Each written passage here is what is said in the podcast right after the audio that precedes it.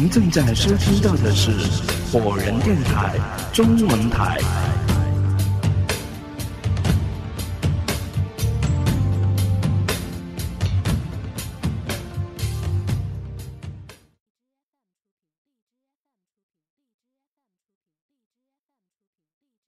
但即便如此，贫民区中的小孩们还是时不时的用小石子儿砸他家的窗户，或者是聚在他的门口一起大喊：“大骗子，快出来！”然后笑着一哄而散。而事实上，自从亨利二世意外身亡，马尔斯就被新国王赶出了皇宫。在这之后，人们就一直这样叫他。大骗子这个称呼几乎已经取代了他的名字。似乎人们对他的打击，和那些被宫廷所抛弃的人都一样，有一种落井下石的感觉。马尔斯离开皇宫十多年以来，我一开始还时常的去拜访他，但是，我多次遇到过这种情况的时候。我和马尔斯正在他家喝茶聊天，外面便有人故意扯开喉咙，以讥讽的口吻向别人介绍：“知道吗？住在这里面的，是以前最能哄国王开心的那个人。如果你们想学拍马屁的话，就进去拜访他吧。”在这个时候，我总是感到十分的尴尬。而马尔斯虽然紧闭着嘴，一句不说，但我却能够感觉到他内心之中有多么的痛苦和愤懑。鉴于这个原因，我后来也很少去拜访他了。而他呢，更是在失事之后一次都没有登到过我的家门。我猜他是不想为我带来困扰和麻烦吧。马车行驶在郊区泥泞的烂路上，车身的颠簸与我心中的起伏是同样的剧烈。我回忆着，从三十年前认识马尔斯巴特到现在，他从受人敬仰到落魄至此的整个人生历程，心中甚是心酸。而这一切。似乎都源于他在二十多年以前找我商量那件事时所做出的决定。其实，这么多年以后，我早就猜到了，当年马尔斯无论如何都不愿意讲给我听的那件事情是什么。在得到国王亨利二世意外身亡的消息的那一天，我就已经猜到了。但我和马尔斯谁都没有再提起过。有一次，我试探的对他说：“马尔斯，其实你是知道的，我可以为你写一本书。在书中，我会把当年的那件事情的整个始末，包括你为什么要做的缘由，全都写出来，让世人还你一个公道。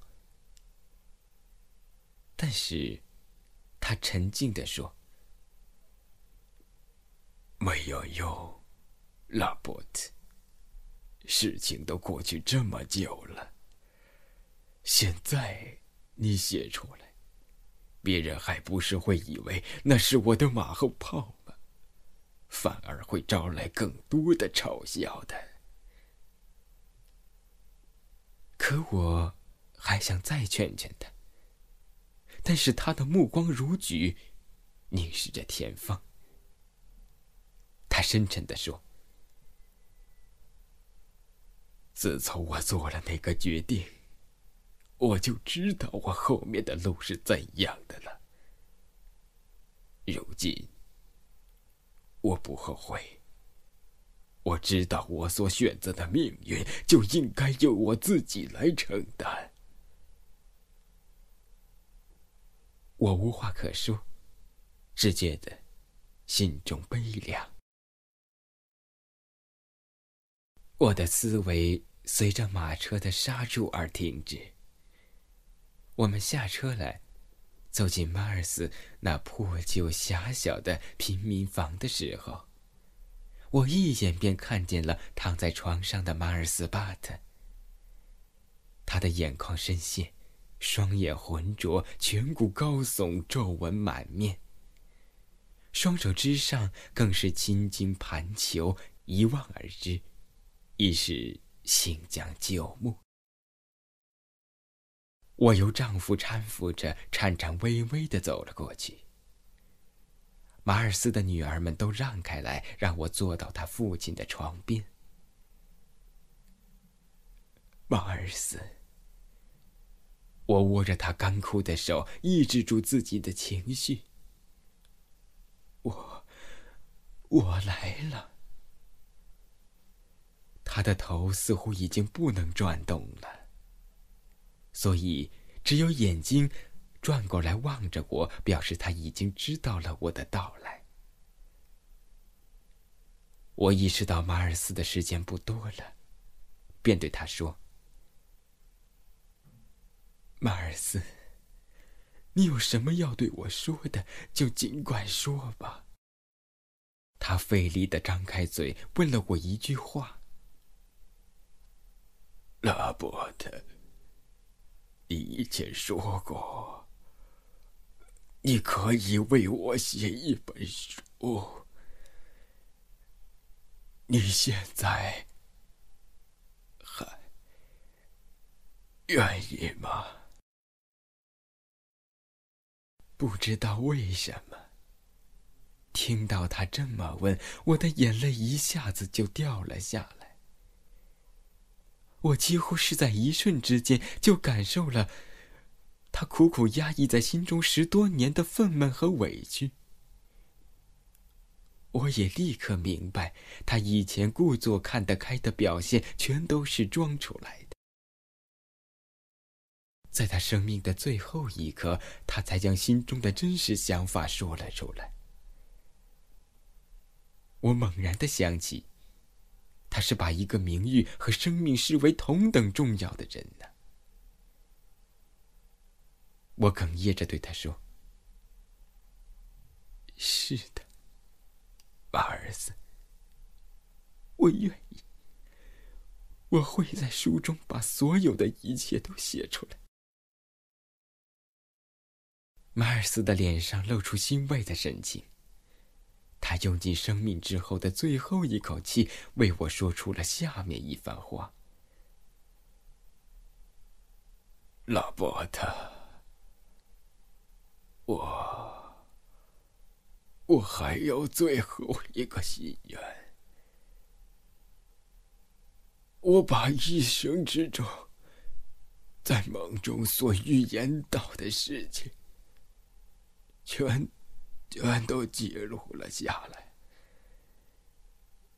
这些东西就放在你旁边的那个箱子里。你能不能把它，把它拿去出版？如果。没有人愿意愿意出版这些东西的话，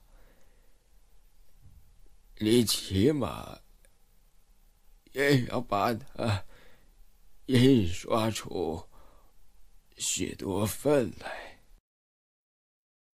但是，我不希望现今。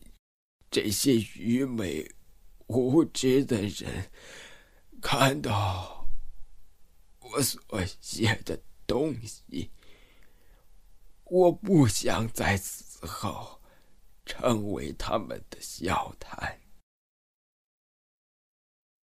令我的家人、家人蒙羞。因此。我用了一种他们看不懂的方式来写，即使是有人能看到，也不会明白的。所以，老伯的，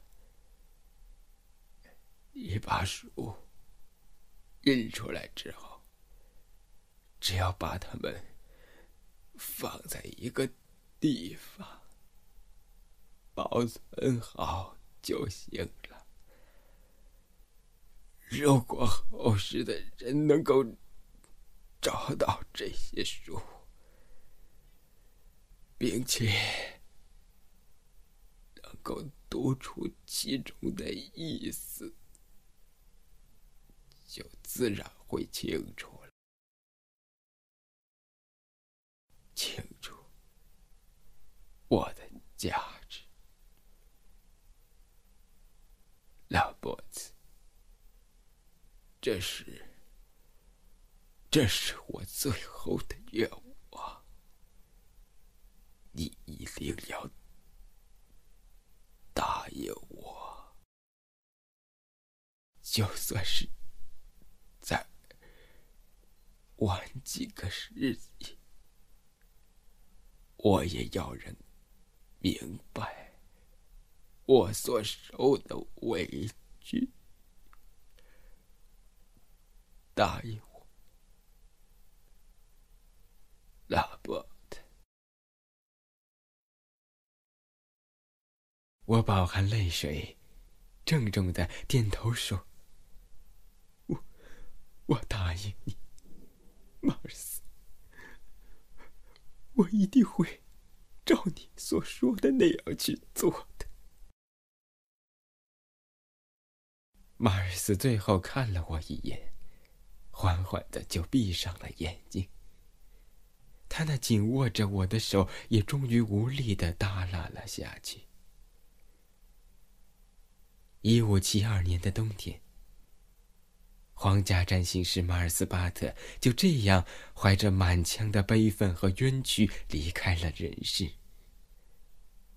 所幸的是，在他走了之后，我竭尽一生所能完成了他最后的心愿，和目前的这些文字一起，用以祭奠我一生之中最重要的一个朋友。而我，则是马尔斯巴特一生之中唯一的一个朋友。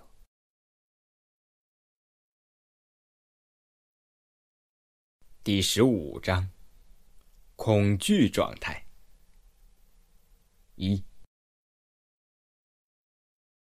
沉默。这是四个少年看完这段文字之后共同的反应。他们之所以说不出话来。是因为此时此刻，他们心中交织着太多复杂的情绪：伤感、凄凉、担忧和恐惧。毫无疑问，拉波特夫人这本类似深渊的书籍已经解答了他们之前所有的困惑，并且将他们心中那本呼之欲出的恐惧感加剧到无以复加的地步。仿佛这本书就像是一张医生开给病人的病危通知书，而它的内容令人胆战心寒。沉默了好几分钟之后，肖恩合上书，长长的叹了一口气。他说：“现在一切都清楚了，看来拉波特夫人果真是严格的执行了好友临死之前的嘱托呀。”从那本诗集没有任何出版信息这一点上来看，他显然是利用了自己在出版界的关系，将好友马尔斯的预言诗集秘密的印刷了出来，并且限制了他的发行。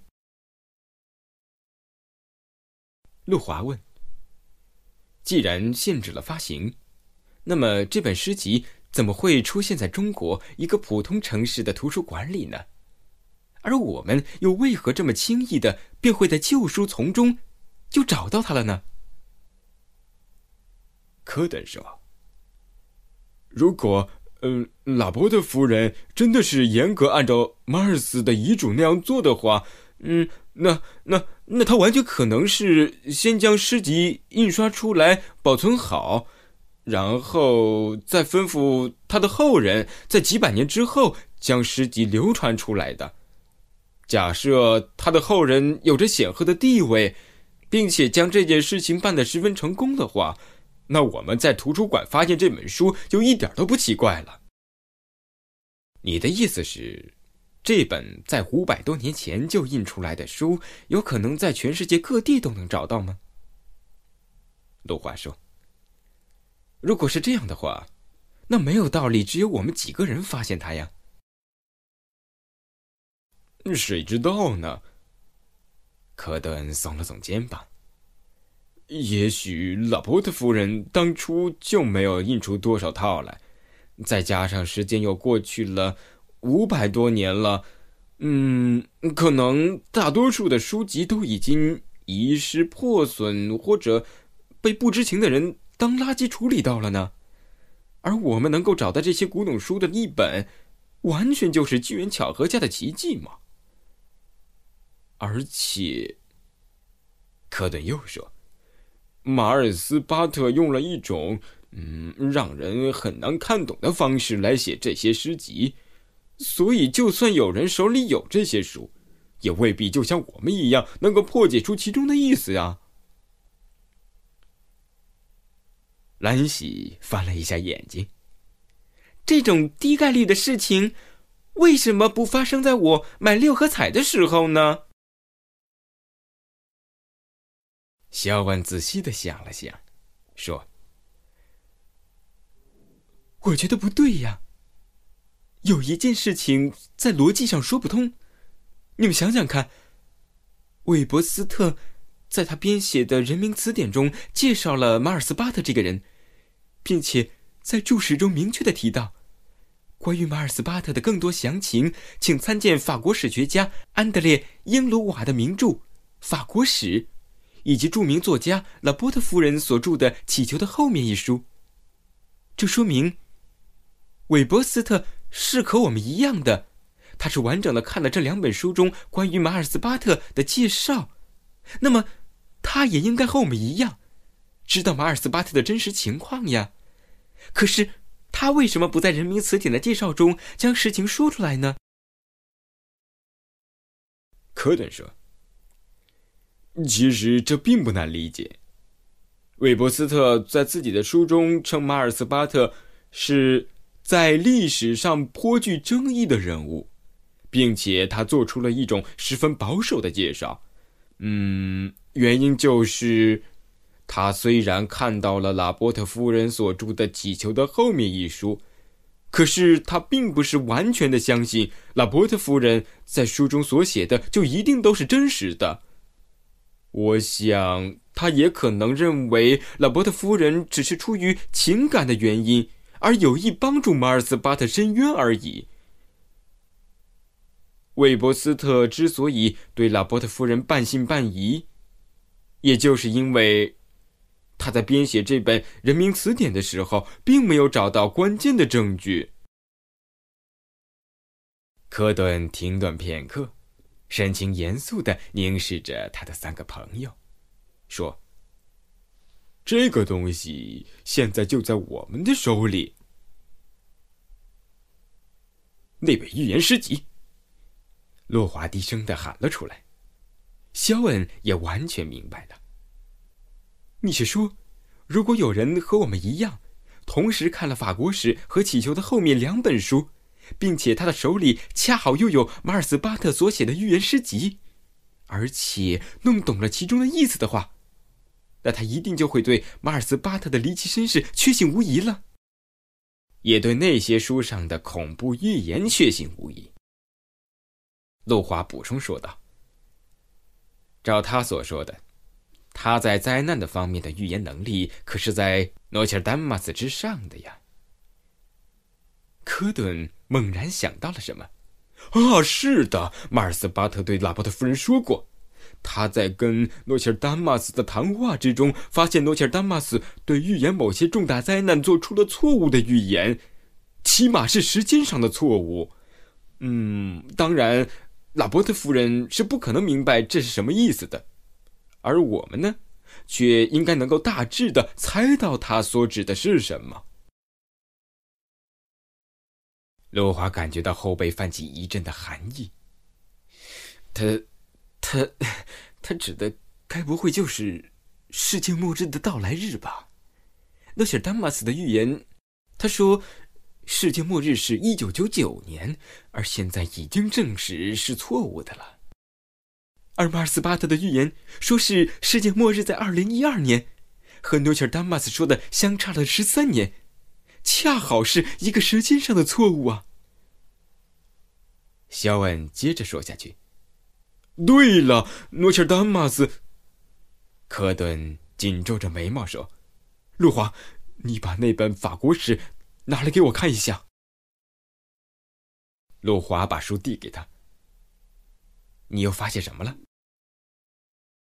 科顿将书翻到刚才翻过的一页，然后指着上面的一句话说：“啊，果然就是这个意思。”肖恩和兰西一起围过来，问道：“什么呀？”科顿指着书说。你们看呐，亨利二世之死。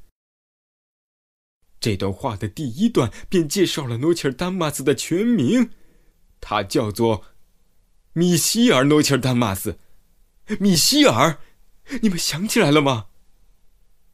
哦，路华惊呼道：“你是说，马尔斯巴特在二零一二年那首预言诗中的最后一句话？”米歇尔的信徒将深知错在何方，这里的米歇尔就指的是诺切尔丹马斯。那么这句话的意思其实就是暗示诺切尔丹马斯的预言错误的预知了世界末日的时间。天哪，这正好证明了我们的推论是正确的。肖恩几乎是叫了出来，同时感到后背泛起一阵的寒意，而兰西也突然感到一阵的眩晕。这么说，就已经确信无疑了吗？世界末日真的会在二零一二年到来？几个人都一起沉默了下来，没有人愿意亲口承认这个在他们心中早已肯定了的答案的事情。肖恩从鼻腔之中哼了两声，打破了令人窒息的沉闷的气氛。他说。我在想一个问题：是不是全世界现在只有我们四个人知道这个秘密呢？没准是的，科顿说。我觉得要同时符合我们刚才分析的那好几个条件，还真的是不容易的呢。况且仔细想想吧，当初不是我们四个人一起发现了这本书的话，而后来又一起研究过这本书的话。恐怕也是不可能发现这其中的秘密的。兰西惆怅的叹息说：“你说，我们这算是好运呢，还是运气背到了极点呢？”我看什么都不是。或许根本就不关运气的事。陆华若有所思的说：“也许这一切都是上天注定的。”我们几个人在冥冥之中被赋予了解开这个秘密的使命，这是天意。肖恩难以接受，他说：“陆华，你现在说这番话，和我们在学校里所学的哲学观点不符啊。”陆华望着他们说：“那我们现在所经历的这件事情。”一个几百年前的人能在梦境之中看到未来即将发生的大灾难，你说这种事情，你又能用教科书上的知识来解释吗？如果说未来的事情早已是全都注定的，那我们几个人被安排好发现这本书，又有什么奇怪的呢？好了，现在不是争论哲学观点的时候。兰西说。我们还是想想接下来该怎么办吧。接下来，这不是明摆着的吗？我们既然发现了这个惊天的大秘密，就应该想办法告知国家和政府啊，乃至全世界，要让大家在大灾难来临之前做好准备呀。科顿说。路华像是被科顿的话吓了一跳，他张着大嘴：“你说的容易，告知全世界，这是我们几个人能够办到的吗？况且我们去跟谁说呀？”人家又怎么会相信我们几个高中生说的话呢？那也总得试试啊！科顿有些着急了。要是他们不相信，我就把这本诗集连同这两本书一起拿给他们看，那总该知道我们不是瞎编了的吧？可问题是我们跟谁说这件事情呢？陆华再次强调。去找报社和电台吗？就算是我们能把这几本能够证明我们的实话的书全都带过去，可是要耐心的看完这些书，起码需要一个小时以上的时间呢。哼，我猜啊，报社的人在听完我们的叙述之后，会以为我们几个小孩子是在搞恶作剧呢。他们才不会花一个多小时的时间来验证我们说的这些话呢。我觉得陆华说的有道理。兰喜无奈的说：“主要是我们几个都是十多岁的学生啊，我们说的话不会引起别人的重视的。如果我们能够找一些在社会上有声望和有地位的人，先设法让他们相信我们，然后再由他们去告知媒体这件事情，那就好办多了。”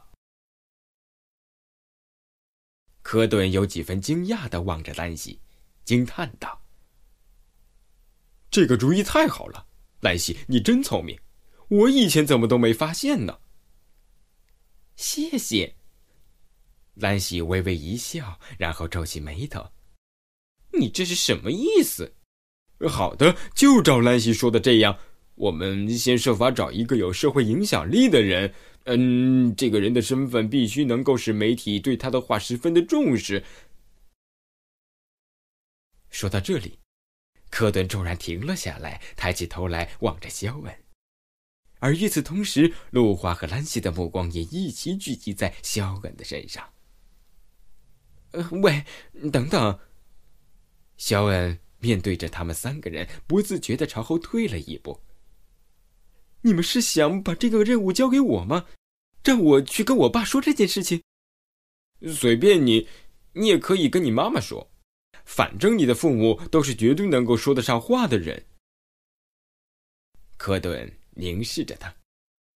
是的，肖恩，我想不出来除了你的父母之外更合适的人了。兰西也说，尤其是你妈妈，她是美国驻华领事。如果让他相信这件事情的话，说不定还能让他告知美国方面呢，那就等于告诉全世界了。没想到的是，肖恩接连摆头说：“不行，我我没有想过的，这样可不妥。”有什么不妥的？科顿问。肖恩露出十分为难的神色。其实，正是因为。我父母都是有影响的人，他们才不会愿意散布这种话呢。试想一下，如果他们真的令媒体或者很多人都相信了关于二零一二年是世界末日的话，那会在全世界引起多大的恐慌啊！陆华说：“可是很多人在此之前也听说过玛雅预言关于二零一二年世界末日的猜想啊，他们也没有表现出多么的恐慌啊。”那是因为多数人都抱着一种乐观的态度，认为玛雅预言未必就一定准确。但是现在我们发现了这本预言诗集，等于从另一个角度印证了玛雅预言的正确性。人们知道之后，能够不恐慌吗？那我们该怎么办呢？为了不引起恐慌而坐以待毙吗？科顿的语气有些激动起来。科顿。你想过没有？如果真如马尔斯巴特所预言的那样，在二零一二年的最后一天，全球范围的火山爆发、地震，连头小行星撞击地球，这些一起发生的话，以人类现有的科技状况，根本就是无法提前做出任何防范措施的呀。无论你是不是在此之前就知道有这一劫，也无法改变世界被毁灭的厄运的。既然如此，为什么还要告诉别人呢？让大家提着心、吊着胆过日子吗？这里是 Fireman Radio 火人电台。